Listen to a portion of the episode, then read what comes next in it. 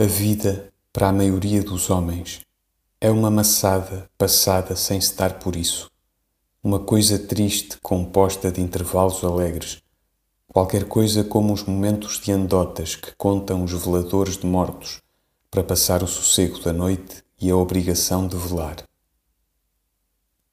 Achei sempre fútil considerar a vida como um vale de lágrimas. É um vale de lágrimas, sim, mas onde raras vezes se chora. Disse Heine que depois das grandes tragédias acabamos sempre por nos assoar. Como judeu e, portanto, universal, viu com clareza a natureza universal da humanidade.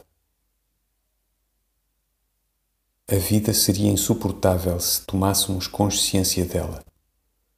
Felizmente o não fazemos.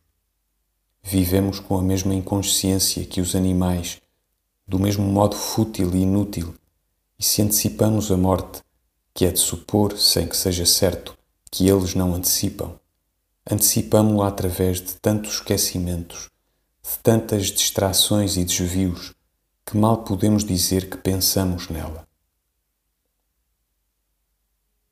Assim se vive, e é pouco para nos julgarmos superiores aos animais. A nossa diferença deles consiste no pormenor puramente externo de falarmos e escrevermos, de termos inteligência abstrata para nos distrairmos de a ter concreta e de imaginar coisas impossíveis. Tudo isso, porém, são acidentes do nosso organismo fundamental. O falar e escrever nada fazem de novo no nosso instinto primordial de viver sem saber como. A nossa inteligência abstrata não serve senão para fazer sistemas ou ideias, meios sistemas, do que nos animais é estar ao sol. A nossa imaginação do impossível não é porventura própria, pois já vi gatos olhar para a lua e não sei se não a quereriam. Todo o mundo, toda a vida é um vasto sistema de inconsciências operando através de consciências individuais.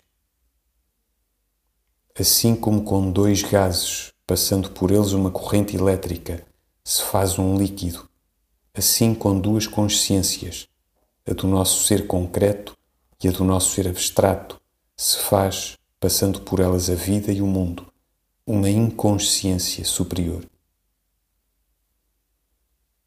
Feliz, pois, o que não pensa, porque realiza por instinto e destino orgânico o que todos nós temos que realizar por desvio e destino inorgânico ou social.